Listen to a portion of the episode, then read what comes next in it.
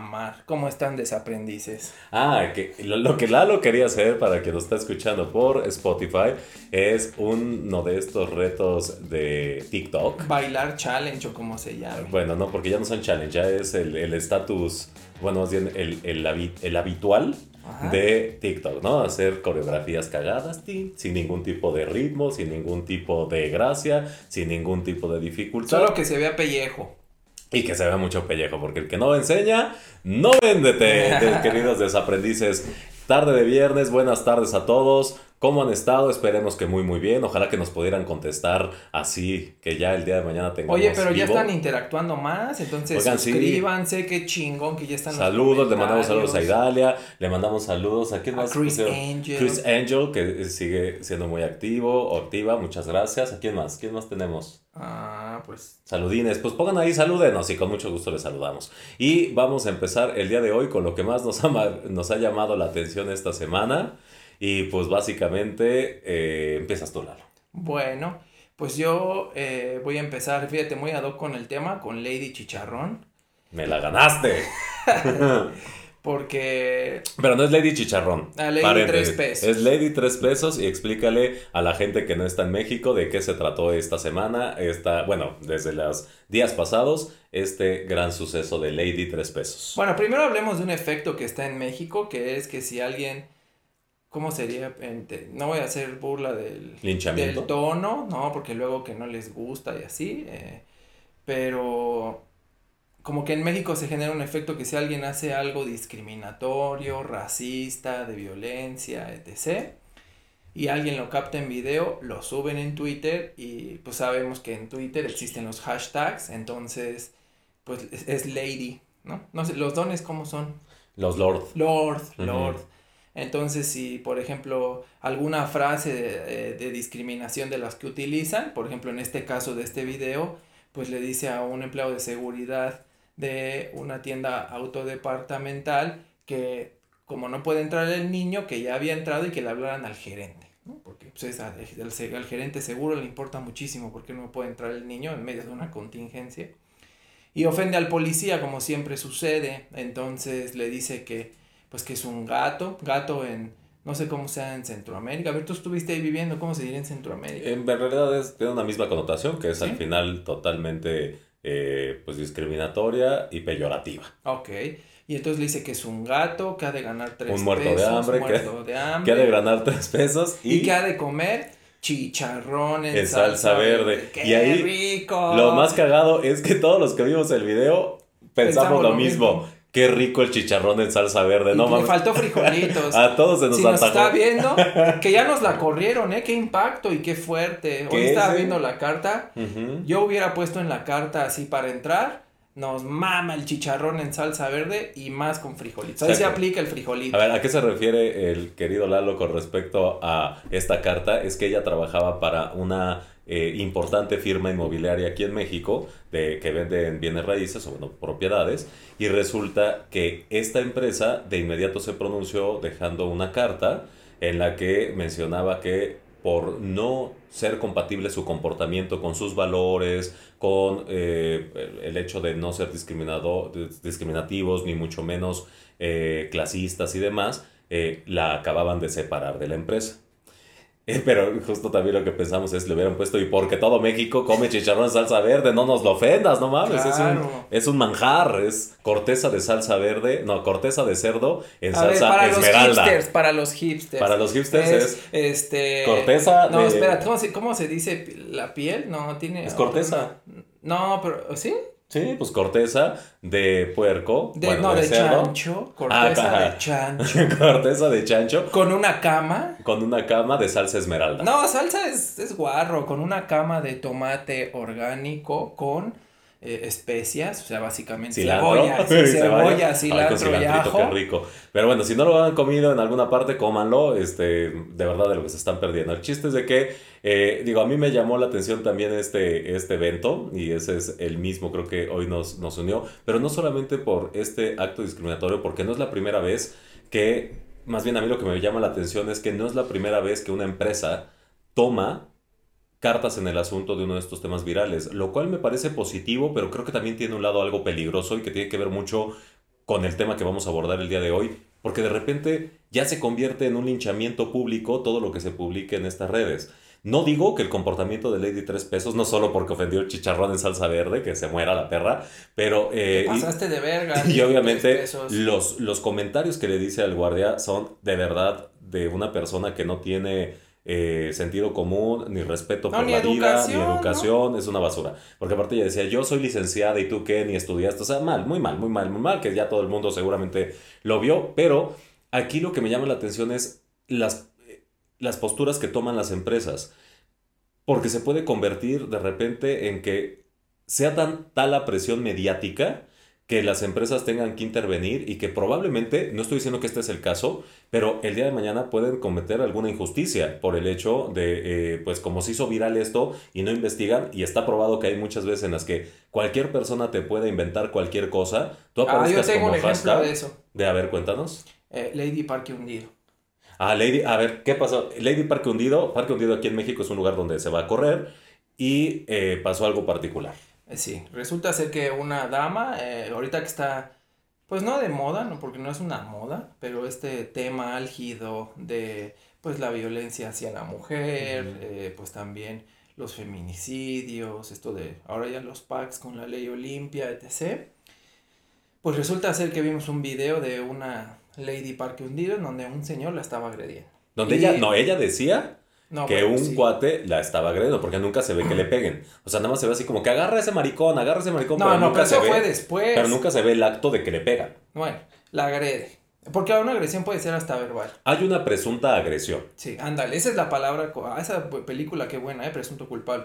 Hay una presunta agresión. Y entonces, lo importante aquí es el efecto que menciona Eric, porque cuando tú lo lees dices, claro, ¿no? O sea, este cabrón se pasó de lanza, quémenlo, linchenlo, cuélguenlo de los huevos, sí, que lo maten. Y luego resulta ser que tres días después... ¿Tres doritos después?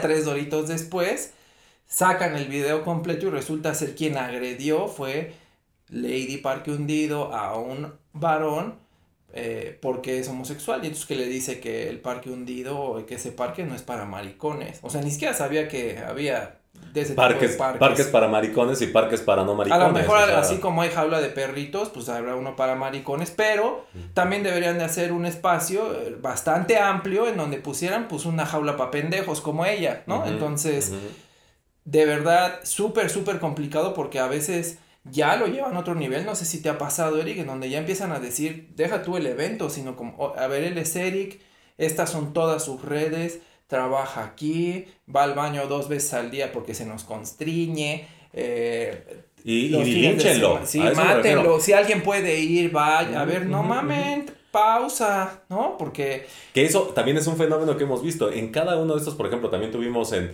en semanas pasadas la agresión de el cuate que se subió, la rata que se subió a un eh, servicio de un servicio de transporte público y lo lincharon los pasajeros. Y en, era, fue la inmediatez, fue asombrosa la inmediatez con la que ya se había filtrado cuál era su Facebook, este, qué... Ah, que era su cumpleaños. Cuándo era su cumpleaños al otro día. Ya tenía piñata, llavero. O sea, es bien, bien, bien, bien eh, delicado el que no tengamos el criterio para poder discernir entre lo que puede ser un tema viral, eh, que no está fundamentado y que todo es una presunción, a que damos por hecho las cosas, o incluso personas que hoy le creen más a redes sociales, que... Ay, no te creo. Que le creen a Facebook, que le creen a, a, Twitter, que le creen más. Y digo, afortunadamente también creo que tendrá que haber una regulación pronto. Ya, por ejemplo, Facebook o Twitter están tomando cartas en el asunto, por ejemplo, con Estados Unidos, ahora que Donald Trump está empezando a sacar información eh, al respecto y ya le están parando todo lo que publica y es, a ver, esto ya es algo falso, por ejemplo, con el tema de eh, el tipo de medicamentos que pueden curar el coronavirus, ¿no? Y entonces se lo, se, lo, se lo contienen y no lo publican, porque hay gente que de verdad toma lo que hay en redes sociales como una realidad absoluta, incluido gente en Estados Unidos que empezó a tomar cuando el presidente Trump dijo eh, que la sustancia esta de cloruro, bueno, ah, que mató a un niño también. el Lysol, no, que decía que el Lysol y que tal, que podía llegar a, a funcionar y mucha gente resultó intoxicada porque lo hicieron, ¿no? Entonces... No, pero aquí en México hubo un caso en donde unos papás le dieron a un niño, pues no sé qué, qué habrá sido, ¿no? Hipoclorato clorídico, que es clor... no sé qué haya sido.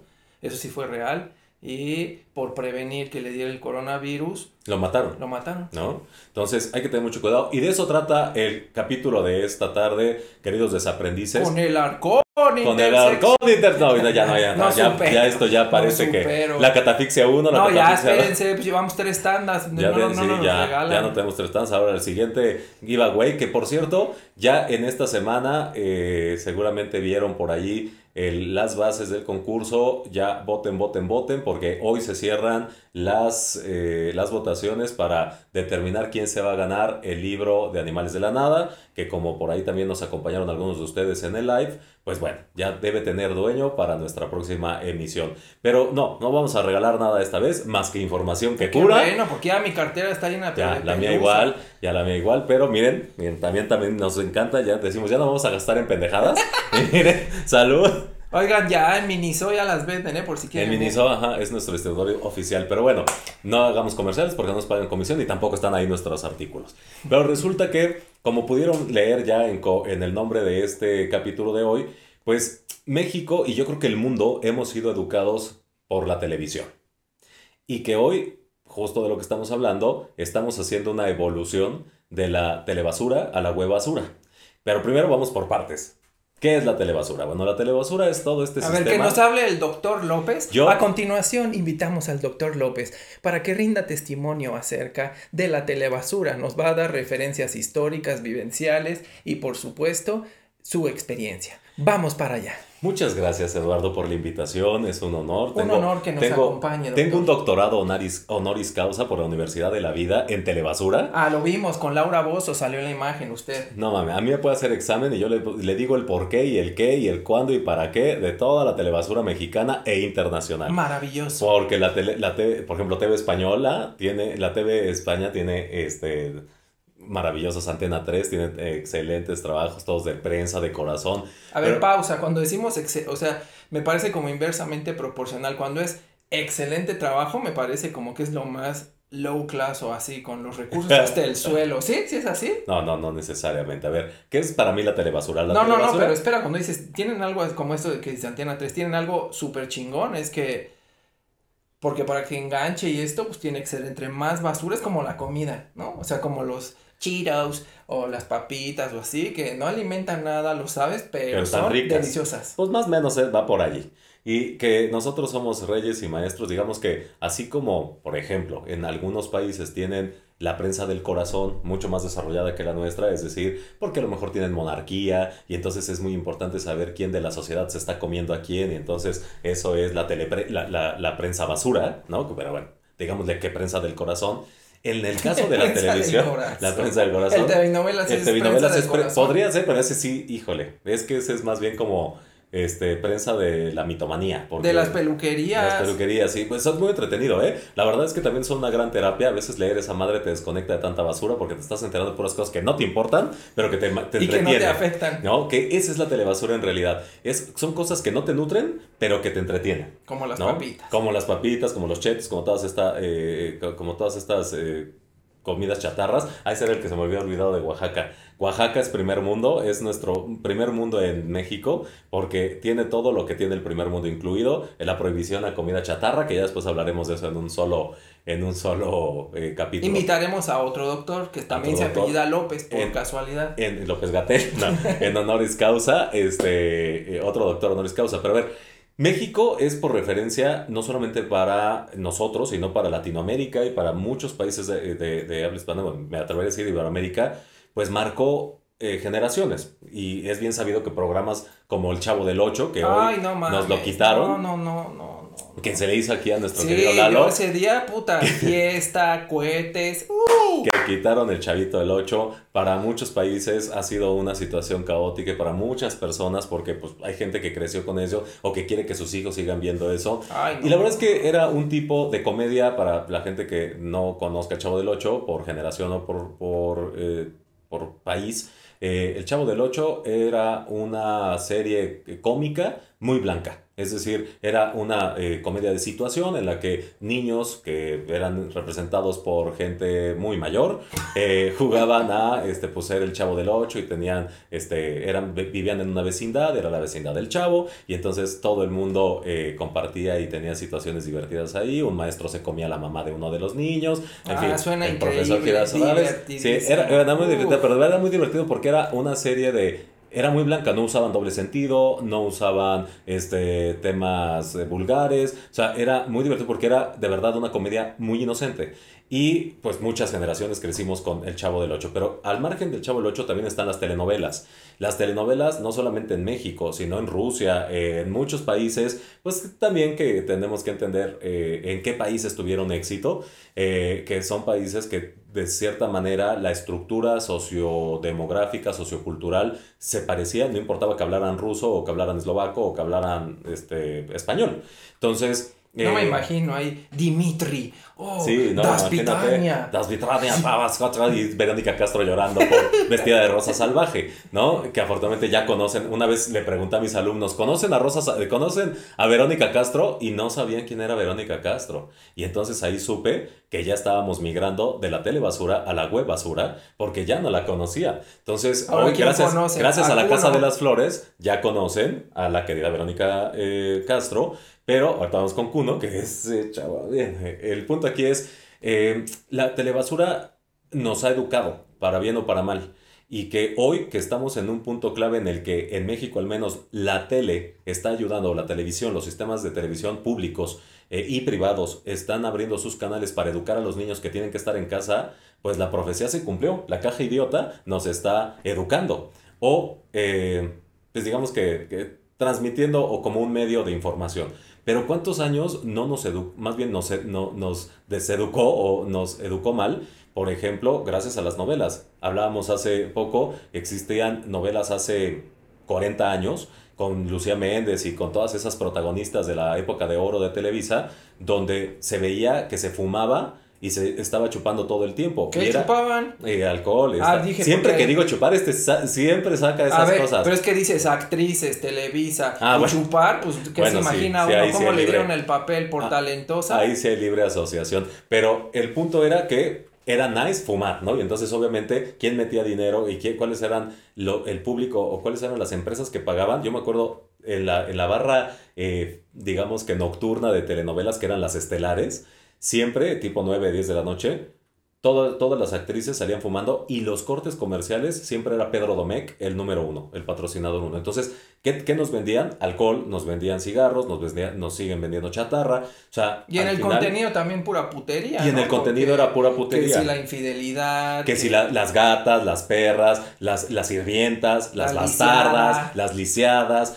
Entonces, todo Ay, un María sistema. Mercedes, esa- María Mercedes, la siempre- payasita que llegó a ser. Y siempre la historia, ¿no? Aspiracional de la pobre diabla que se convierte en la dueña de la casa, ¿no? Entonces, y que sigue siendo, de hecho, le recomiendo, eh, hablando, y esta no es web eh, basura, esta es una muy buena recomendación de web. Las web novelas hacen de alguna manera una parodia, que no es una parodia, de verdad es un producto muy bien hecho, de esta, juntan todos los clichés de las telenovelas mexicanas y las ponen con chavos vestidos de mujeres muy, muy buenas, de verdad se las super recomiendo. Pero ese es el punto, crecimos educados con eso. Y no es casualidad que China haya venido durante el periodo, o, o el presidente de China, la primera dama, eh, si es que se llaman así, perdón. Es. Wang Yin.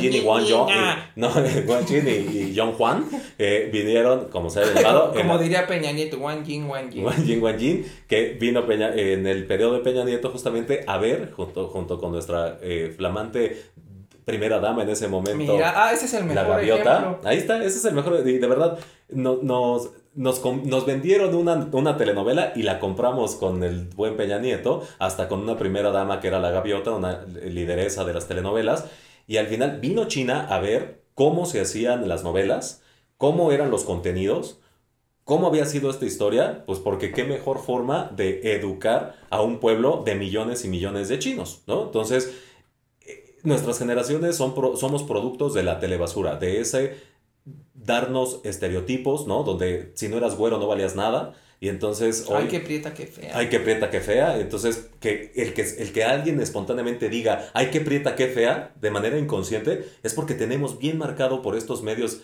visuales, principalmente la televisión, incluso pues, principalmente la televisión por esos estereotipos que nos vendieron incluso de belleza, de comportamiento, de lo que está bien, de lo que está mal, de lo que es nice, de lo que es moda.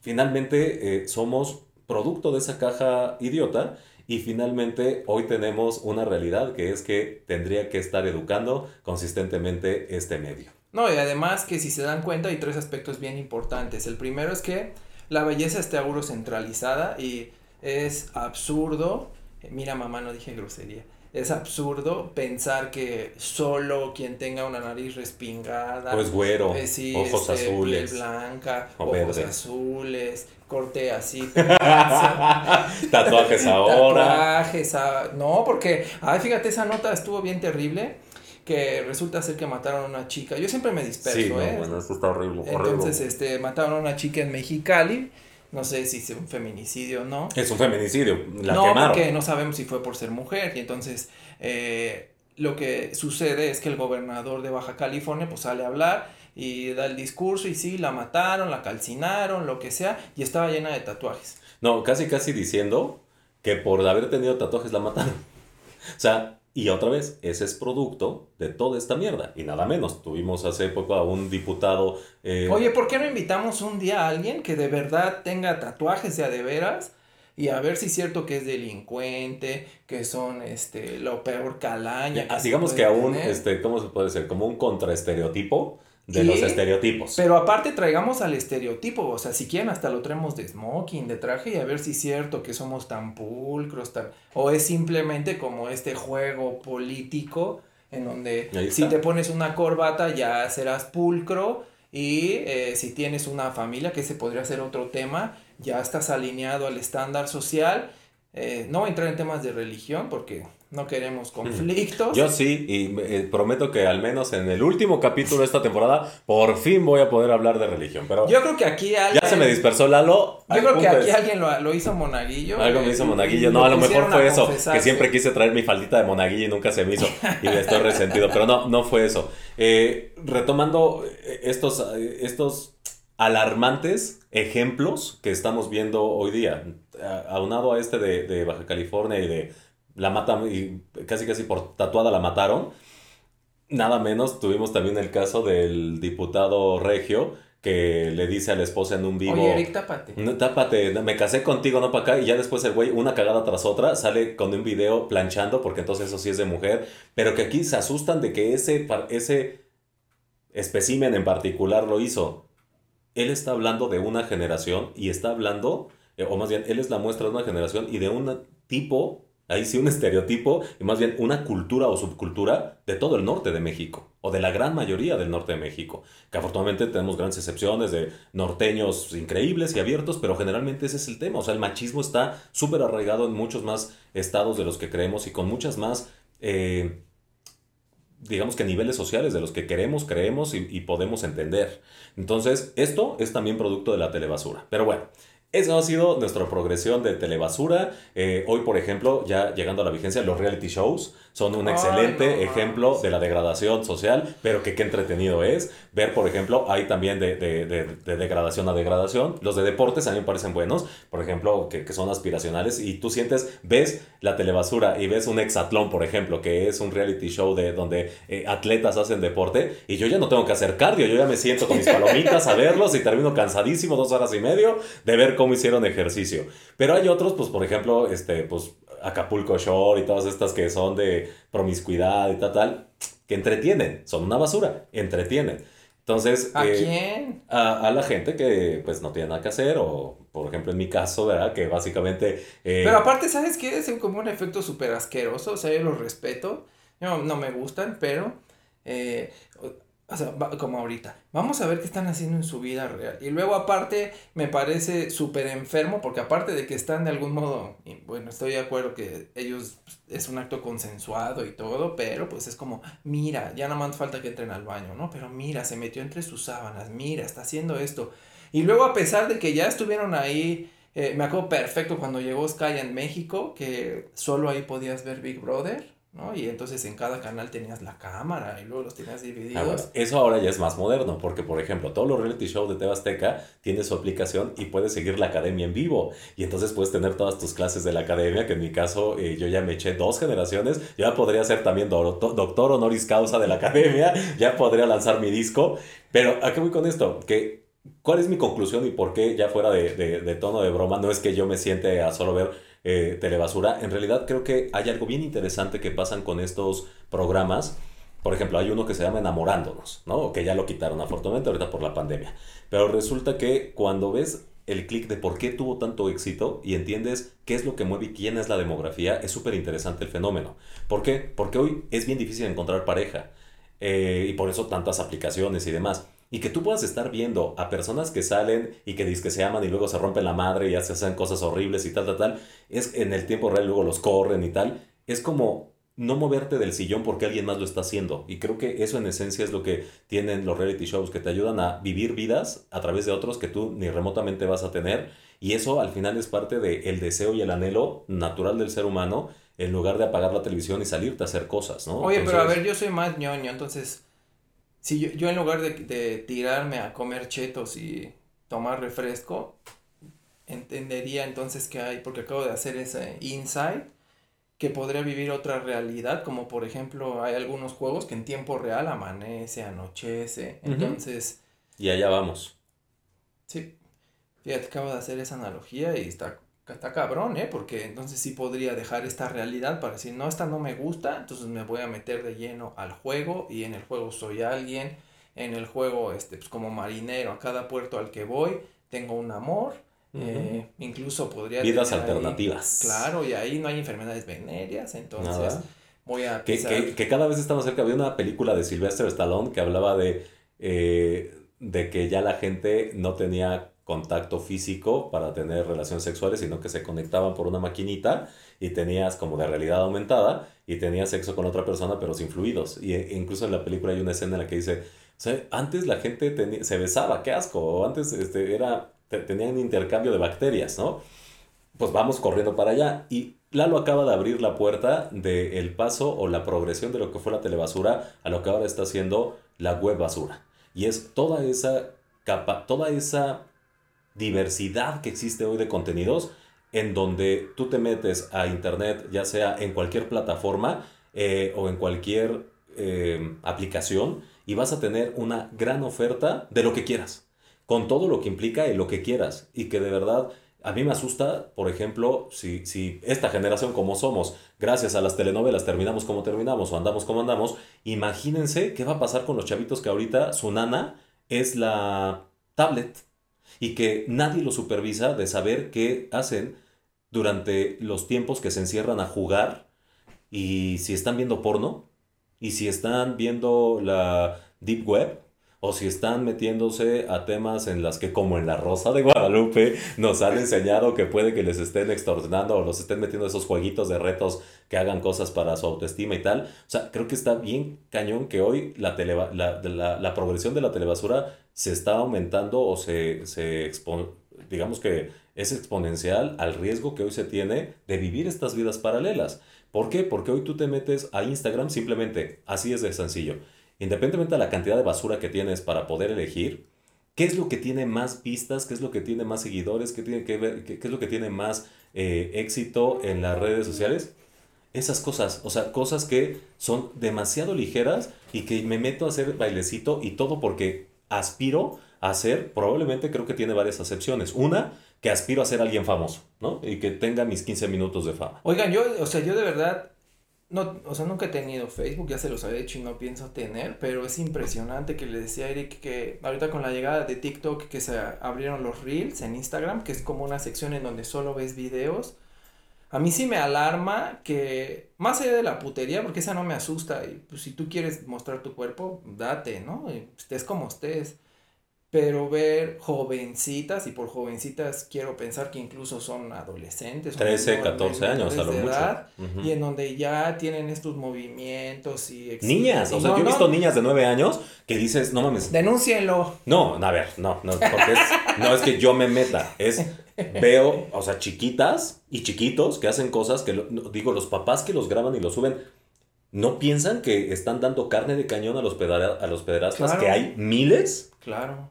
No, y que en México desafortunadamente estamos top, ¿no? En Guerrero, pero y también en, Tlaxcala. no, pero a nivel mundial, el lugar número uno de pederastía, y pornografía infantil.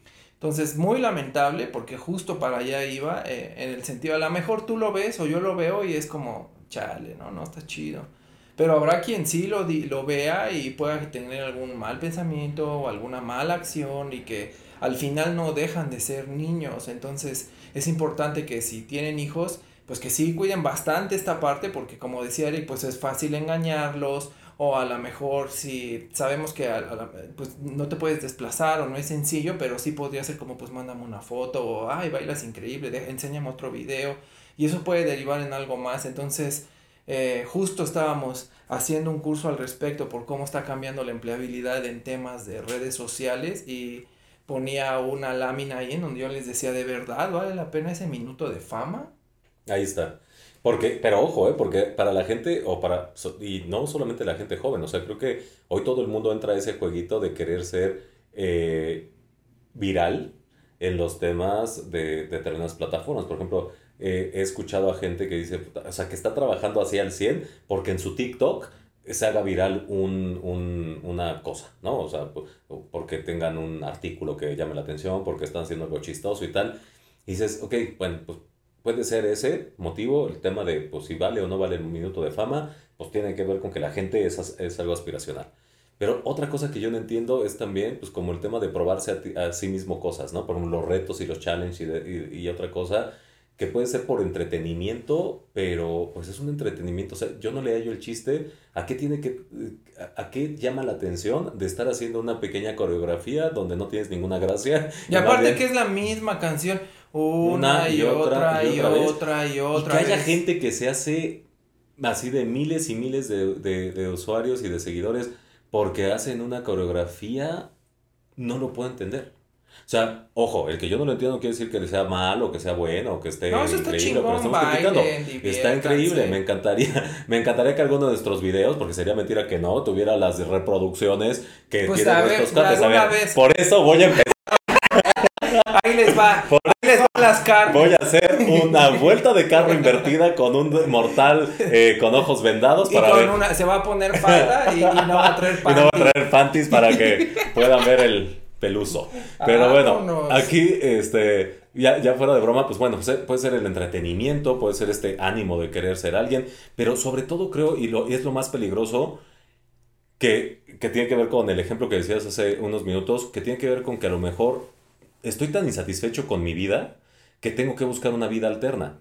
Y algo que puntualmente vemos y que fue con lo que iniciamos este capítulo es esa gente que hoy enjuicia y que está tirando hate, es decir, odio irracional todo el tiempo. Cuando tú te metes a sus, que obviamente generalmente son personas que no te dejan ver mucha información de ellos, pero cuando los conoces te das cuenta que de, te das cuenta que de verdad tienen vidas asquerosas y podridas. O sea, rara vez alguien que es feliz podría estar tirando mierda a tantas personas y de tantas no, no, tan no, diversas no, rara vez, no lo hacen. Porque no lo están ocupados viviendo su, vida. Entonces, ¿qué pasa? Que ese creo que es eh, esa evolución de la telebasura a la web basura nos va a llevar a que ahora tengamos vidas paralelas o tengamos eh, avatars en los que allí tengamos una vida en la que nosotros somos el, el, eh, el, bully o nosotros somos esa persona que, es el, justiciero, el apuesto o la buenísima o la este el famoso. Ay, ¿sabes también ahorita que, que me acordé? No sé si en algún punto te enteraste que cuando estaba el boom de Instagram, porque al principio cuando, bueno, Instagram tiene como 5 o 6 años, ya hace 3, no, hace 4 o 5 lo compró Facebook. Pero cuando recién lo hicieron, era como un lugar en donde exhibía sobre todo viajes. Viajes, ajá.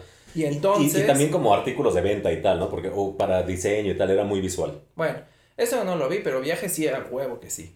Y entonces empezaron a poner un poco también ahora del ya no viajes, sino comidas, y luego comidas, y luego este, pues también moda, eh, relojes, artículos. de lujo, etc. Bueno, pues se dio un efecto, no aquí, sino en Estados Unidos, en donde ahora los jóvenes adquirían deudas millonarias para poder simular esa vida y a través de ello generar rendimientos.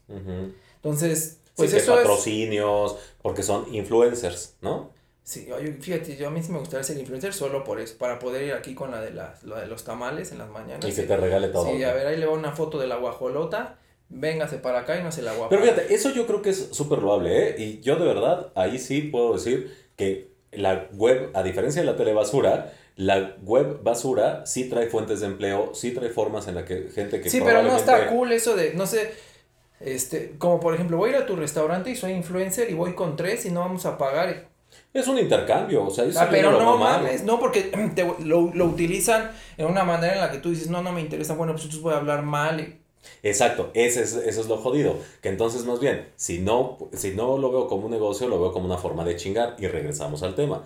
Pero eso, por ejemplo, yo no, yo no creo que tenga, o sea, yo no lo veo tan mal porque no, no veo una vida paralela. O sea, no veo como ese tema de en mi Instagram digo que todo está perfecto y mi vida está hecha un asco, ¿no? O sea, la falta de congruencia creo que es la constante en este mundo paralelo y en esta eh, nueva era de la web basura. Oye, pero a ver, ya hablamos de mucha toxicidad. ¿Qué tiene de bueno? Ok, modelos de negocio. Creo que muchas personas están haciendo, se, están haciendo de dinero gracias a la, a la web basura que hoy no, eh, que, que en la telebasura no tuvimos. Creo que hay oportunidades de empleo. Creo que hay formas de conocer cosas que no estaban a tu alcance. Creo que también hay ciertos canales que entretienen, hay otros que sensibilizan. Por ejemplo, hemos hablado mucho de los perritos. Yo me volví fan del, del Dodo, que es una página en Facebook que ven cómo rehabilitas, agarran a perros poteadísimos y cómo los rehabilitan y los sacan adelante. Puedo estar horas viendo esa pendejada porque pues es bonito lo que la gente hace por otros seres vivos.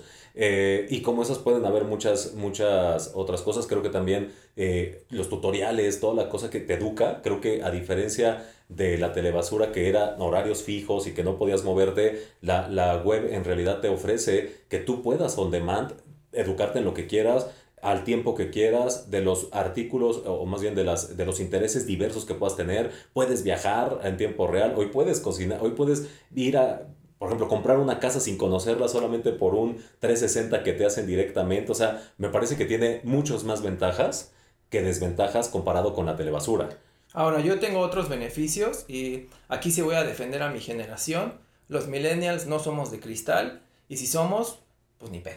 Pero hemos roto muchos paradigmas eh, y, y creo que eso es súper valioso. El primero con las redes sociales, por supuesto, lo de los modelos, pero yo creo que uno de los más, más, más grandes es el hecho de haber o vivir a través de una plataforma digital, por ejemplo.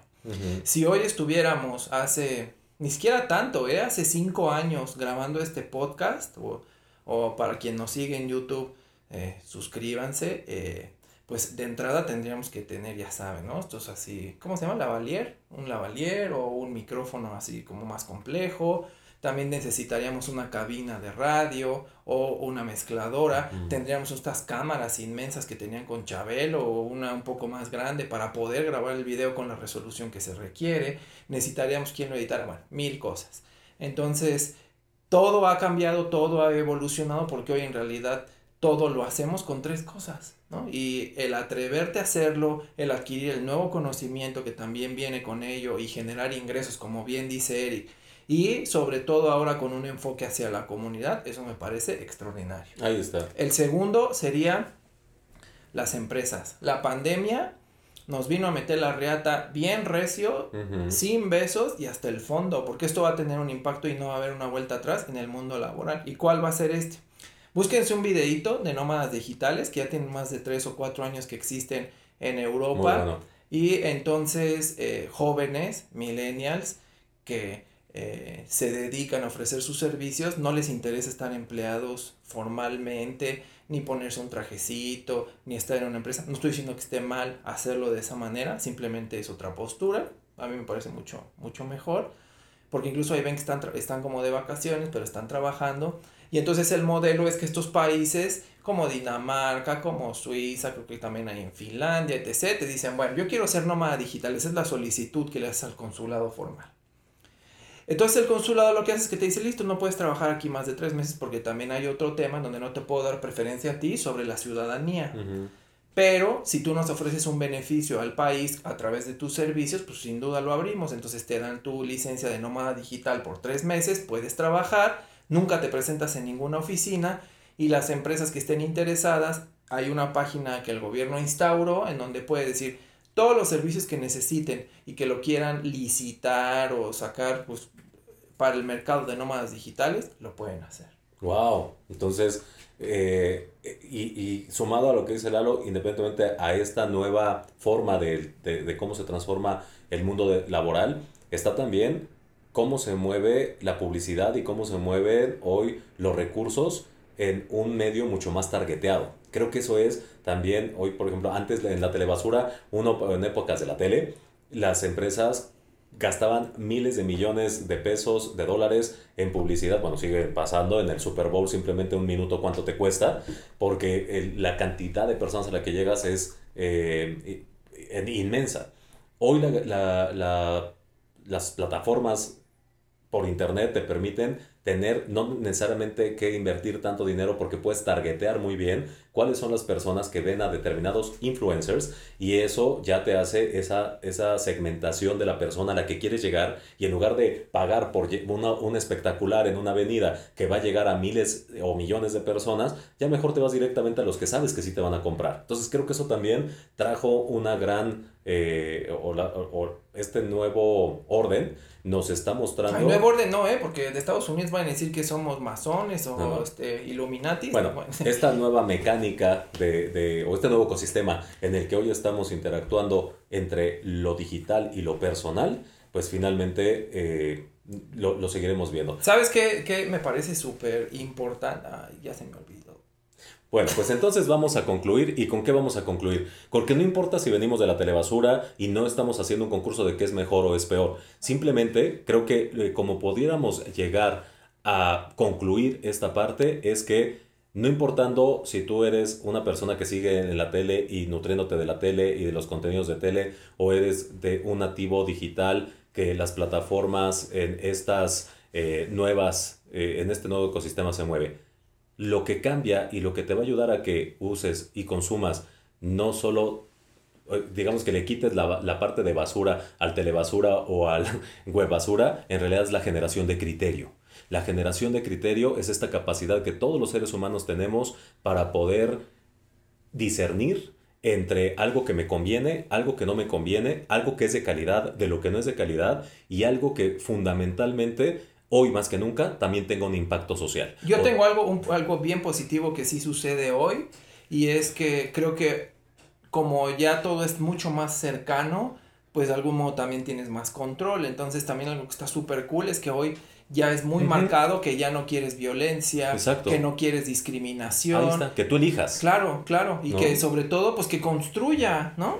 Ahí está, y esa es la invitación esta tarde y la intersección al mismo tiempo, queridos desaprendices. La generación del criterio tiene que ver con este juicio que nos vamos a formular de qué queremos y qué no queremos, pero particularmente también la invitación es consumamos aquello que nos construya construyamos aquello que si bien eh, esas cosas y no es eh, ve esto, no, no, nos atreveríamos, obviamente en recursos y en herramientas les vamos a dejar algunas eh, recomendaciones que creemos que pueden ejemplificar muy bien el uso de este criterio y lo que puede pasar el no, el no usarlo para poder tú mismo tener el control de decir, a ver, yo ya no estoy pegado a que a tal hora, en tal momento y este contenido me lo chuto porque es lo único que hay. Tú puedes elegir, entonces elige lo que te convenga. Claro. Y lo que no afecte a otros. O sea, si sabes que, por ejemplo, yo, yo nunca he consumido eh, la serie Narcoseries. Ay, no. Nunca. Porque me parece que son y a quien le gusten, perfecto, pero a mí me parece que ya vivimos en demasiada, o sea, sales a un restaurante y tienes una balacera, o sea, eh, derivado del, del, narcomenudeo, entonces ya vivimos en una narcoserie, como para todavía estar viendo y alegrándote porque el narco de la serie A o serie B fue triunfante. Oye, además sabes que no sé si a ti te pasa, pero es como en las películas que en la serie sí le vas al malo. Exacto, entonces, y que aparte piensas que, que, hay justicia, y no nos vamos a meter en ese rollo porque hay ciertas comunidades que, para bien o para mal, y para muy mal, viven del narco, ¿no? Y es una realidad no solamente en nuestro país, en el mundo, y finalmente nos vamos a meter en Honduras porque no queremos amanecer muertos. Pero básicamente lo que sí creo es que depende de nosotros el, lo que consumamos, y así si es como cuando dicen, tú eres lo que comes, eres lo que oyes, eres lo que, piensas. pues también eres lo que ves, y entonces pues, ¿qué, qué estás viendo? Y entonces, así como decíamos la, la, el capítulo pasado, quieres conocer a alguien por, su estructura, escucha su playlist, ve quién es en su playlist. Es un poco también... Pues, pues aquí sería, ¿quieres conocer a alguien? Abre el Netflix y ve las películas recientemente Exacto, ¿no? Y ahora hay que tener también mucho cuidado y con eso concluimos eh, en estas recomendaciones, queridos desaprendices, porque también recuerden que hoy la huella digital existe. ¿Y qué es esto? Todo lo que visitas, así sea con tu firma o no tu firma. Aunque esté en navegación privada. Aunque ¿eh? esté en navegación privada, todo tiene una huella digital. Es decir, todo queda ahí arriba y se sabe si te metiste a ver cierto tipo de porno, si te metiste a ver eh, cierta información que cura, si te metiste a ver cierto artículo. Y por eso es que casualmente te empiezan a llegar cosas que, que, al final es... Sí, así, o sea, por ejemplo, creen que el mensaje que le llega a Eric de engrosate el pene y que te crezca 8 centímetros fue nomás así. No, pues no. Entonces, todo tiene que ver con Big Data y eh, tendremos un capítulo de cómo eh, el consumo a través del Big Data y la analítica predictiva es, eh, es decir, cómo llegamos a la gente sabiendo y teniendo la seguridad que me va a comprar porque sé lo que consume, sé lo que le gusta, es por esta huella digital. Así Aunque usen servidores proxy, también se puede. Ahí lo vamos a, a tener, el compromiso es tenerlo en otro capítulo con un especialista que nos hable del tema. Pero pues vamos cerrando, Lalo, con los recursos de esta semana. ¿Qué quieres proponer tú? Para nuestra comunidad. Eh, yo les voy a proponer un perfil o les voy a poner a disposición cierta información que nos habla acerca de cómo podemos prevenir, eh, sobre todo para quienes son padres de familia o etc., algunos tips o recomendaciones para que nuestros hijos tampoco los restringamos, porque pues en una era digital y sobre todo ellos que son nativos digitales, pues es como complicado, absurdo decir, no, que no agarren la tablet o que no lo usen, no, simplemente es también nosotros como padres actualizarnos y entender cuál es el alcance y cuáles son pues todas estas, eh, diría la caricatura, maña de magaña que utilizan estas personas, solo para estar claros en ello, porque pues también nos queda claro que si están en la tableta, pues no podemos estar todo el tiempo viendo qué hacen. Ahí está. Y yo, bueno, obviamente, ¿qué te parece si también subimos este video de nómadas, nómadas digitales? Porque puede dar ideas de autoempleo a muchos de nuestros desaprendices. Y también yo les voy a compartir, bueno, obviamente ahí les voy a sugerir el capítulo eh, de una serie llamada Black Mirror, que justamente habla del cómo el vivir en mundos paralelos o el vivir en este mundo en el que nos están calificando por cinco estrellitas nos puede llevar a la locura y nos puede llevar a eh, incluso dejar de perder nuestra humanidad por estar bien en las redes sociales. Así que eh, se los dejaré también como recursos. Ya saben, está en nuestra eh, página www.podcastintersección.com en la sección comunidad. No, herramientas o comunidad, no, comunidad. Comunidad. comunidad que está en el extremo superior derecho, le dan clic y ahí está todo lo que, todos nuestros referidos, todos los miembros de la comunidad eh, y todos eh, los recursos que hemos ido subiendo a lo largo de la primera y esta, eh, pues ya más de mitad segunda temporada. Oh, qué rápido, no qué rápido, muy rápido. Así que con esto nos despedimos, me quedé Lalo. ¿Algo más? No, pues simplemente ojo con lo que ven porque pues lo que ves es eventualmente lo que piensas y lo que piensas es lo que haces. Entonces solo no estamos diciendo, como siempre les decimos, desaprendices qué está bien y qué está mal, porque eso es subjetivo. Si la araña se come a la mosca, quién está bien y quién está mal, simplemente es qué queremos lograr en nuestras vidas. Criterio, eso con eso yo tendré que, que, cerrar. El criterio, que es esta capacidad de elegir, discernir y eh, seleccionar lo que me conviene y eh, lo que es real de lo que no lo es, eh, creo que es la invitación de esta tarde. Así que, queridos desaprendices, nos vemos el siguiente viernes. Y estén pendientes del regalo, ¿no? De nuestra bonita este, libro Animales de la Nada, pero también recuerden seguirnos en redes sociales porque queremos ser esos influencers de los que ya hablamos. Sí, porque Eric ya, quiero se está aceitando los pellejos. Yo ya quiero llegar con la de los tamales y que me lo regale. Entonces síganos y compártanos en todas nuestras redes sociales, que es arroba podcast intersección. Y nos vemos el próximo viernes, queridos desaprendices. Adiós. Adiós.